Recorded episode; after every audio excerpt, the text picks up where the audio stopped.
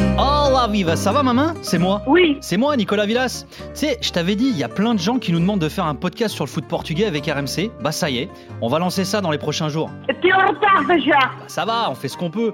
Alors, ça va s'appeler Joga et on va lancer ça avec la banque BCP. Je m'en fous. Mais si, on va faire des portraits, des débats, des analyses, des interviews sur les clubs, les joueurs, les entraîneurs du foot portugais avec des invités, des spécialistes. Je n'ai rien à filer. Mais si, ça va être top En plus, on démarre juste avant le mondial, ça va être un truc de fou En plus, tu vas voir, la Slaysan, elle va être championne du monde. Tu commences à abuser de confiance. Oui, bon, peut-être un peu. Bon, rendez-vous très très bientôt pour Joga, le podcast sur le foot portugais. Ah bah voilà, il y en a au moins un qui aime. RMC Joga.